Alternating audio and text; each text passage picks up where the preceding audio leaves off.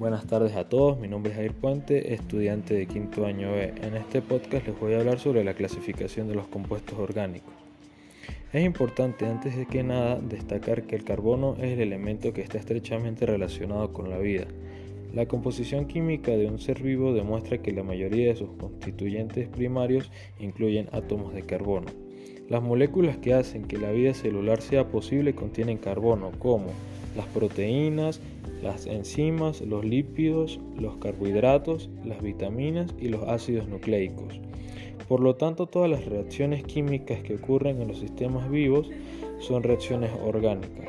Las moléculas orgánicas se dividen en dos partes como moléculas orgánicas naturales y, moléculas orgánicas artificiales. Las moléculas orgánicas naturales son las sintetizadas por los seres vivos y se llaman biomoléculas, las cuales son estudiadas por la bioquímica y las derivadas del petróleo como los hidrocarburos.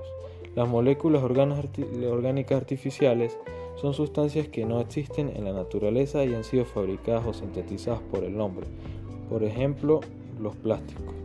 La clasificación de los compuestos orgánicos puede realizarse de diversas maneras atendiendo a su origen natural o sintético. En su estructura, por ejemplo, es el alifático o el aromático. En su funcionalidad, por ejemplo, son los alcoholes y las acetonas.